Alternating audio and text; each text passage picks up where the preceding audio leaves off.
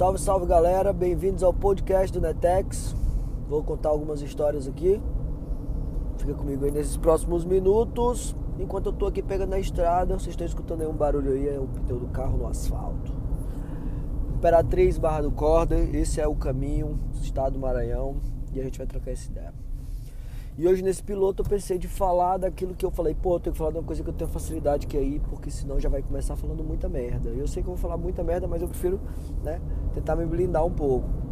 E eu queria falar um pouco do movimento Under de Imperatriz, qual qual eu participei, né? Aquele que eu tive inserido. O ano era 2000 e não, brincadeira, não vou fazer isso. Não vou contar tudo do comecinho. Mas tenho que começar falando da banda que eu tive com meus irmãos, né? Nenhum. O nome da banda é Nenhum, NM1, que é Neto Eusébio Marco e o outro cara que mudou ao decorrer dos anos. Sempre mudava. E aí no começo, pô, era muito, muito foda. Muito foda mesmo. Várias bandas, a gente muito jovem. Meu irmão, acho que baterista que tocou com o Barquinho, que era baterista, acho que tinha 14 quando começou a tocar com a gente. O Eusébio 16, 17. Então era todo mundo muito jovem, outra galera muito jovem também com a gente, a galera do Smegma, Dois Verme, que fazia um som autoral muito massa. Tinham Mortos, né? Que até hoje tá aí, os caras fazendo metal, Antiquários depois mais profissa, com um lance um pouco diferente desse lance da garagem que a gente tinha. E eu quero fazer um paralelo dessa época com hoje, né? O que, qual é a diferença que eu vejo entre como foi na época que eu tinha banda, como são as bandas hoje, apesar de eu estar um pouco fora aí da bolha né? Nem nas festinhas eu tenho ido mais, cara. Criança pequena em casa e tal, pá, briguei, pá, e sabe como é, o cara acaba aqui. Eu tô precisando ir para falar com mais propriedade, mas assim, de como eu vejo hoje, tentando traçar um pouco esse paralelo, como era na época e como é hoje. Eu lembro que na época meu pai comprou uma banda falida aqui de Sítio Novo, aqui no interior do Maranhão, comprou todos os instrumentos da banda que tava falindo, botou num quartinho no fundo lá de casa e aí, pô, vocês não gostam de rock, agora senta o braço aí. E eu, porra, pai, pô, meu pai é foda. E foi muito massa. A gente é, conseguiu tocar em festas, então a gente já tinha um certo nomezinho assim, dessas casas aqui da Flyback, da Broadway, nas festas do Alisson fazia.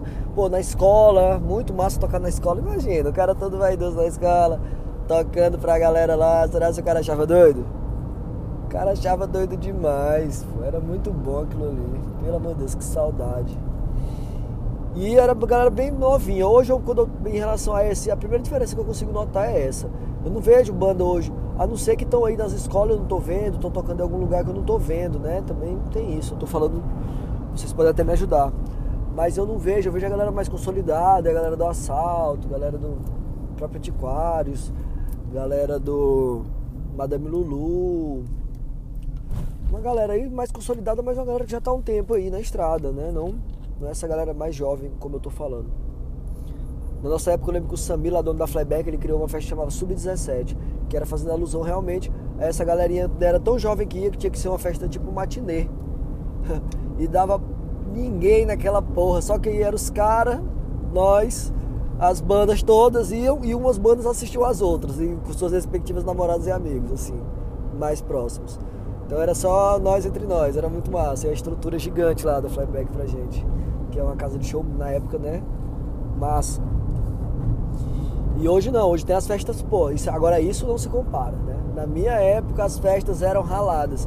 O cara, ah, mas era melhor e tal, era muito melhor, pô. Hoje, hoje, é, hoje é Nutella, antes era raiz. Vai te fuder, porra.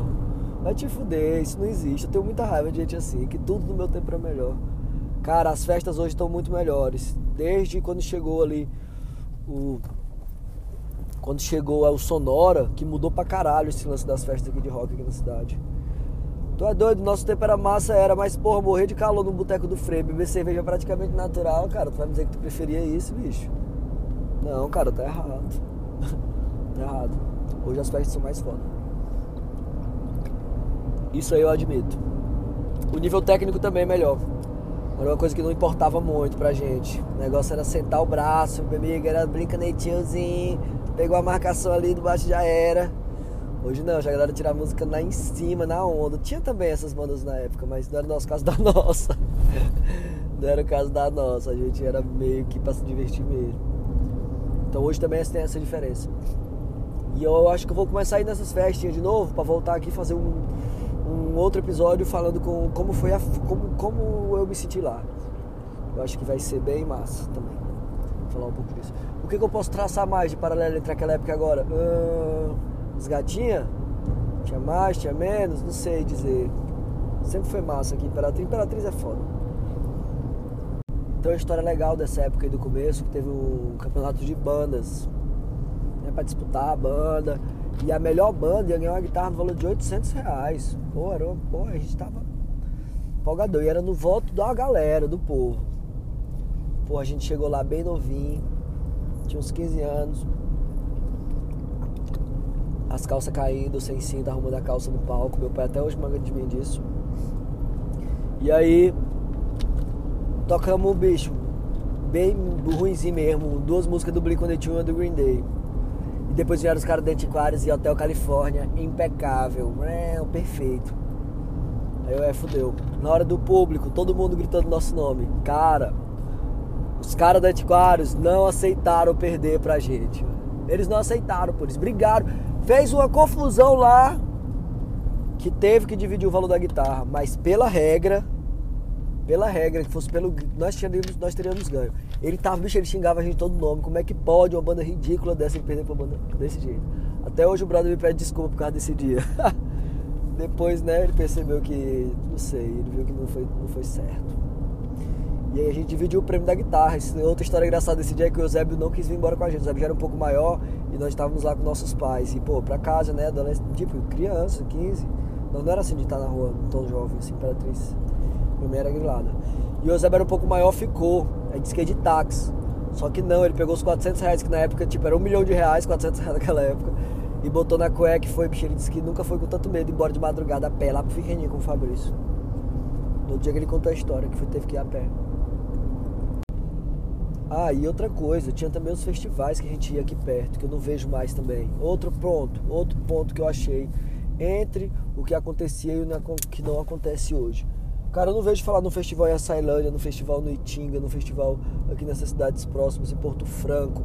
Igual na nossa época em Amarante. Pô, na nossa época teve um festival de rock Amarante, porque a gente foi, Amarante aqui do Maranhão. Caralho, a gente destruiu aquela cidade. O organizador ficou devendo a cidade toda lá, bicho, pegou um furo gigante. no Itinga, a gente foi para dormir no hotel. O cara falou: ah, vou dormir todo mundo no hotel. Chegou lá, era tipo um parque de exposição, assim, a gente teve que dormir nos barcos, tipo os falapetas, a gente dormia tudo lá no chão dos barcos. Muita onda. E, teve o de Açailândia também que a gente foi. Esse de Açailândia foi muito massa também.